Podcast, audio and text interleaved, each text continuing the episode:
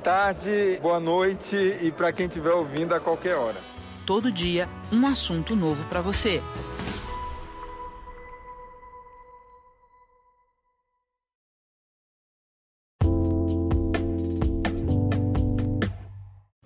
Destaque internacional: o presidente dos Estados Unidos, Donald Trump, volta a criticar resposta do Brasil à pandemia de Covid-19. De Nova York, informação com a Mariana Janjacomo. O presidente dos Estados Unidos, Donald Trump, disse mais uma vez que o Brasil está passando por uma situação difícil com a pandemia de coronavírus. Trump falou que o número de mortes no Brasil está muito, muito alto, quase uma curva vertical se for colocado em um gráfico. Brazil is very high if you look at what's gone on the graph graphically very very high, very Uh, very straight up almost. Donald Trump disse ainda que é amigo do presidente Jair Bolsonaro e elogiou o brasileiro, mas voltou a dizer que o Brasil está caminhando para um modelo de imunidade de rebanho, assim como a Suécia, que Trump também criticou president of Brazil. He's really a friend of mine. He's a great man, but they're having a hard time. They're going herd. Nesta semana, Trump chegou a comentar sobre suspender voos do Brasil, mas depois o secretário de Estado norte-americano Mike Pompeo disse que as viagens são importantes para recuperar as economias dos dois países. Na quinta-feira, o presidente dos Estados Unidos falou que viu provas suficientes para acreditar que a pandemia de coronavírus teve origem em um laboratório na China. A fala do presidente contraria informações do próprio governo. Mais cedo, o gabinete do diretor de Inteligência Nacional dos Estados Unidos divulgou um comunicado dizendo que concorda com o amplo consenso científico de que o vírus da Covid-19 não foi produzido pelo homem ou geneticamente modificado. O comunicado também dizia que o departamento vai continuar analisando informações conforme surgirem para determinar se o surto começou por causa do contato com algum animal ou se foi o resultado de um acidente em um laboratório de Wuhan. Os Estados Unidos já registraram mais de um milhão de casos de Covid-19. De Nova York, Mariana Janjaco gripezinha, a cura não pode ser pior do que a doença. Temos recebido notícias positivas sobre a cloroquina. O país não pode ficar fechado. Quem disse essas frases? Trump ou Bolsonaro? Na verdade, com ligeiras diferenças, os dois. Eu sou Mariana Sanches, correspondente da BBC News Brasil em Washington, e nesse vídeo vou mostrar em quatro pontos como a sintonia entre eles parece estar ainda mais fina durante a crise global causada pelo coronavírus. Tanto Trump quanto Bolsonaro minimizaram a doença, principalmente no início. Apostaram em soluções ainda sem comprovação científica, como a cloroquina. Entraram em embates públicos com os especialistas que lideram a resposta de seus países à pandemia. E, por fim, têm travado embates com os governadores estaduais. Mas eu vou explicar cada um desses itens em detalhes. Vamos lá. Primeiro, a reação inicial de ambos, que foi de minimizar a doença. It's a little like the regular flu that we have flu shots for and will essentially have a flu shot for this in a fairly quick manner. Ele voltou a dizer isso algumas vezes, inclusive fazendo comparativos de dados entre a mortalidade de vítimas do COVID-19 e da gripe comum. Uh, the flu in our country kills from 25,000 people to 69,000 people a year. That was shocking to me.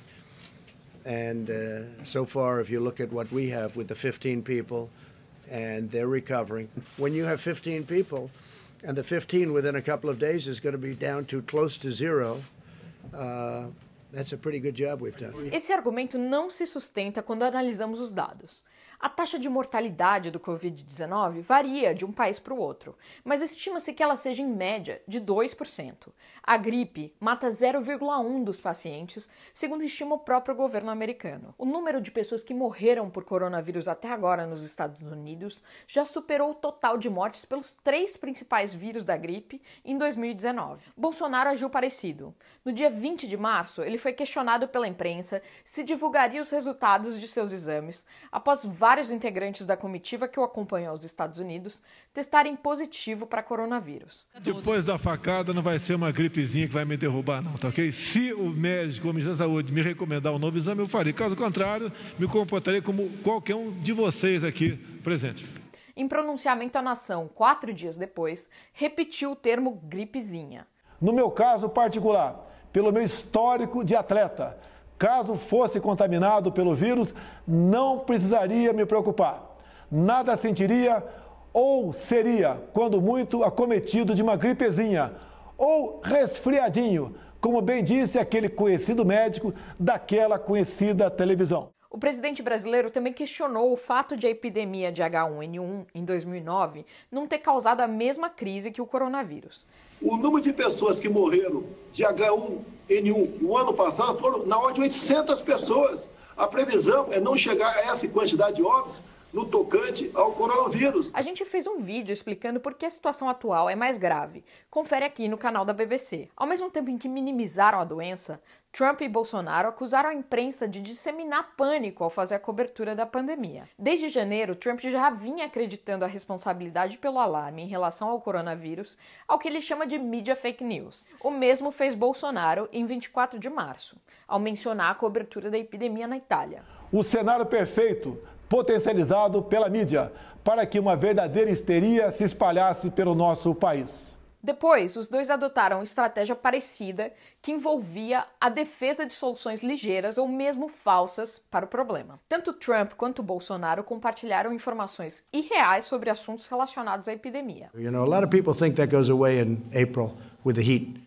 Na realidade, abril tem sido o mês de pico da epidemia nos Estados Unidos, e não existem estudos científicos que comprovem que o novo coronavírus enfrente dificuldade para se espalhar num clima quente. Em 26 de fevereiro, ele sugeriu que seria uma questão de poucos meses para que os americanos tivessem uma vacina contra a doença. On Monday, I'll be meeting with the largest pharmaceutical companies in the world, actually. They'll be coming to the White House, and we're talking about a vaccine and developing very quickly, and they've already started working on it. We had some. We had a great meeting today with a lot of the great companies, and uh, they're going to have vaccines. I think relatively soon, and they're going to have something that makes you better, and that's going to actually take place. We think even sooner. So it's uh, a lot of good things are happening. Foi desmentido na sequência pelo diretor do Instituto Nacional de Alergias e Doenças Infecciosas, o médico Anthony Fauci, que reconheceu que uma imunização levará mais de um ano para ficar pronta. Em 21 de março, Trump tweetou: hidroxicloroquina e azitromicina juntos têm uma chance real de transformar a história da medicina. Espero que ambos sejam colocados em uso imediatamente. As pessoas estão morrendo. Movam-se rapidamente e Deus abençoe a todos. Com isso, ele sugeria haver uma cura para o Covid-19. Na verdade, a Agência Reguladora de Alimentos e Medicamentos, FDA, na sigla em inglês, tinha apenas autorizado testes com as substâncias, não liberado seu uso amplo. Não há comprovação científica de que a combinação dessas drogas possa mesmo salvar alguém com Covid-19. No último dia 24, Trump chegou a sugerir o uso de injeções de desinfetante para limpar o pulmão das pessoas doentes. Right, and then I see the disinfectant where it knocks it out in a minute, one minute. And is there a way we can do something like that uh, by injection inside or or almost a cleaning? Because you see, it gets on the lungs and it does a tremendous number of the lungs. So it'd be interesting to check that. So that you're going to have to use medical doctors with. But it sounds it sounds interesting to me. No dia seguinte, ele afirmou que a sugestão era uma sátira, mas já era tarde. Os socorristas do, país já haviam registrado aumento no número de pessoas intoxicadas por ingestão de detergentes. Já Bolsonaro chegou a ter um vídeo seu apagado de seus perfis no Twitter, Facebook e Instagram, porque, de acordo com as empresas, ele violava as políticas de uso da plataforma ao compartilhar informação falsa que poderia colocar a vida das pessoas em risco. No vídeo, postado no dia 29 de março, uma semana depois da manifestação de Trump, Bolsonaro afirmava: Aquele remédio lá, hidroxicloroquina, tá dando certo em tudo quanto é lugar. Tá certo. certo. O estudo francês chegou para mim agora, eu não sou médico não. Chegou agora. As inúmeras falas de Bolsonaro sobre a cloroquina foram um dos combustíveis da desavença entre ele e seu agora ex-ministro da Saúde, Luiz Henrique Mandetta. O que nos leva ao nosso item número 3, as desavenças com os especialistas que comandam a luta contra o coronavírus em seus países. No Brasil, já sabemos que uma série de desencontros sobre a resposta do governo à pandemia levaram à demissão de Mandetta. A gota d'água teria sido a entrevista dele à TV Globo, dizendo que os brasileiros não sabiam se seguiam o ministro da Saúde ou o presidente. Aqui nos Estados Unidos, houve o temor de que o médico que lidera a força-tarefa contra a epidemia, Anthony Fauci, tivesse o mesmo destino após dar uma entrevista para a revista científica Nature, em que criticava a postura pouco científica de Trump. No dia 19 de março, Trump tweetou: não podemos deixar a cura ser pior do que o próprio problema. E no dia 23, em uma coletiva de imprensa da qual Fauci não participou, ele afirmou: Our country wasn't built to be shut down. This is not a country that was built for this. E seguiu questionando a política de isolamento horizontal defendido por sua equipe de médicos. America will again and soon be open for business. Uh, very soon, a lot sooner than uh, three or four months that somebody was suggesting. Essa postura durou poucos dias, e em 31 de março, com 185 mil casos e mais de mil mortes, o presidente já pediu aos americanos que se preparassem para semanas muito difíceis. Mas isso não significa que Trump e Fauci estejam em total sintonia agora. No último dia 16, eles anunciaram um programa para a reabertura dos comércios e atividades. My administration is issuing new federal guidelines that will allow governors to take a phased and deliberate approach to reopening their individual states. Fauci deixou claro que o momento exigiria cautela, decisão estado a estado e que um passo em falso poderia levar a um retrocesso total nas medidas de relaxamento da quarentena. But we feel confident that sooner or later we will get to the point, hopefully sooner, with safety as the most important thing, to a point where we can get back to some form of normality. Nos últimos dias, a direita apoiadora de Trump, no entanto, passou a fazer protestos pelo fim do isolamento, apoiados pelo próprio presidente. Uma das hashtags que esses apoiadores adotaram na internet era Fire Fauci, ou demita Fauci. E se até o momento Fauci não caiu, a contenda da cloroquina parece ter causado ao menos uma demissão no staff médico americano. O especialista em vacinas, Ricky Bright, que trabalhava em uma imunização contra o coronavírus, foi demitido há alguns dias depois de defender o limite no uso da cloroquina que Trump e sua gestão defendiam como panaceia, nas palavras dele. Já no Brasil, a tensão entre Bolsonaro e Mandetta começou 24 horas depois da primeira fagulha entre Trump e Fauci. No dia 24 de março, em pronunciamento à nação, Bolsonaro criticou o isolamento amplo e pediu a volta à normalidade. Nossa vida tem que continuar. Os empregos devem ser mantidos. O sustento das famílias deve ser preservado devemos sim voltar à normalidade. Em 8 de abril, ele disse quase literalmente a mesma frase de Trump. As consequências do tratamento não podem ser mais danosas que a própria doença. Sooner we cannot let the cure be worse than the problem itself. Enquanto isso, Mandetta defendia o isolamento horizontal e recomendava à população seguir as orientações dos governadores. Depois de uma série de alfinetadas públicas no auxiliar e da derradeira entrevista do então ministro, Bolsonaro demitiu e anunciou no último dia 16 que o novo ministro da Saúde seria o médico e empresário Nelson Taixe. Em suas palavras, o presidente voltou a reforçar que o plano era reabrir o país. E o que eu conversei com o doutor Nelson é que gradativamente nós temos que abrir o emprego no Brasil. A oposição dele ao isolamento não levou só à crise com Mandetta, mas também com a grande maioria dos governadores do país, o que nos leva ao nosso quarto tópico: presidentes versus governadores. Diferentemente dos pontos anteriores, esse aconteceu primeiro no Brasil do que nos Estados Unidos. Em pronunciamento na TV, em 24 de março, Bolsonaro disse: Algumas poucas autoridades, estaduais e municipais, devem abandonar o conceito de terra arrasada, a proibição de transportes, o fechamento de comércio e o confinamento em massa. Bolsonaro tem repetido que o que ele chama de fecha tudo vai aumentar o desemprego e nomeado aqueles que ele considera responsáveis pela queda da economia, projetado em menos 5,3% pelo FMI para o ano de 2020. A queda de braço entre o governo federal e os estaduais chegou ao STF, que determinou que os governadores e prefeitos são soberanos sobre as ações de quarentena que imporão a população sob sua jurisdição. No dia 18 de abril, em sua conta de Twitter, ele postou: prefeito de Pirassununga reabriu seu comércio por decreto, mas teve que voltar atrás por decisão do governador de São Paulo.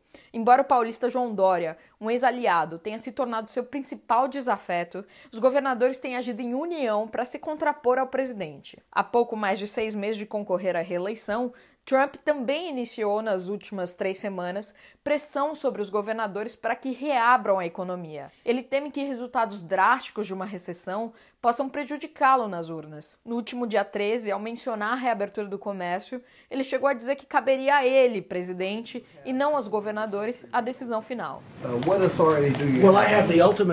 no dia 17, ele passou a twittar em letras maiúsculas: Libere Michigan, libere Minnesota, dois estados com governadores democratas que, para o presidente, poderiam decretar o fim da quarentena imediatamente. Dez dias mais tarde, ele passou a ameaçar a cobrança de dívidas federais dos estados que se recusam a seguir suas ordens para a reabertura da economia. Eu conversei com o cientista político Carlos Mello, da FGV, que explicou que esse protagonismo dos governadores é novo no Brasil, onde o presidente sempre foi muito poderoso. Já os Estados Unidos, como o próprio nome diz, são uma federação de verdade, ou seja, não tem como Trump tutelar os governadores. As bases eleitorais dos dois presidentes têm se mostrado a favor do fim do isolamento. Nos últimos fins de semana, houve carreatas pelo retorno às atividades econômicas nos dois países. Para a cientista política americana Amy Erica Smith, professora da Iowa State University, nenhum dos dois quer arriscar perder o apoio dessas bases. Segundo ela, em alguma medida, todo político tem uma preocupação fundamental: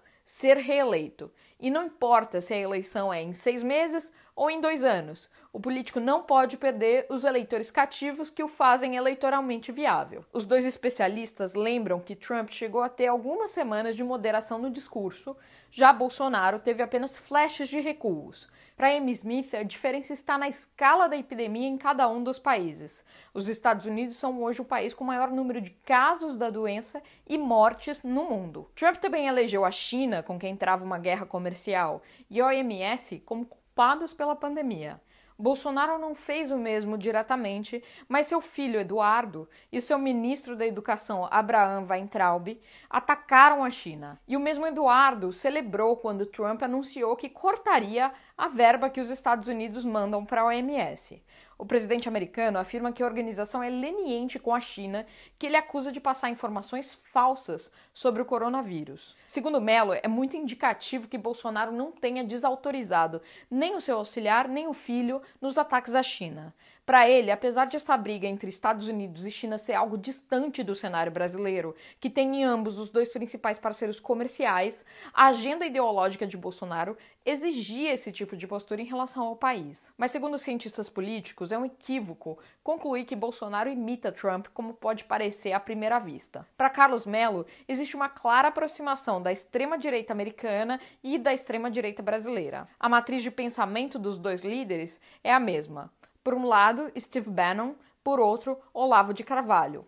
Não é uma questão de mimetismo, é uma questão de identidade entre um e outro, diz o especialista. O escritor Olavo de Carvalho próximo aos filhos de Bolsonaro, adotou o termo vírus chinês e afirma que a OMS tem sido operada pela China. Já Steve Bannon tem adotado uma postura cautelosa em relação ao coronavírus. Além de reconhecer a gravidade da epidemia, ele defendeu em comentários à rede de televisão Fox News uma quarentena total para conter o contágio, apesar dos custos econômicos altos da medida. Mas os perfis de internet, normalmente alinhados ao assessor, também culpam a China e questionam as orientações médicas da OMS Além de acusar os opositores de Trump de explorar a crise de saúde pública para prejudicá-lo na eleição presidencial de novembro. É isso. Eu vou continuar acompanhando essa crise aqui nos Estados Unidos. Até a próxima.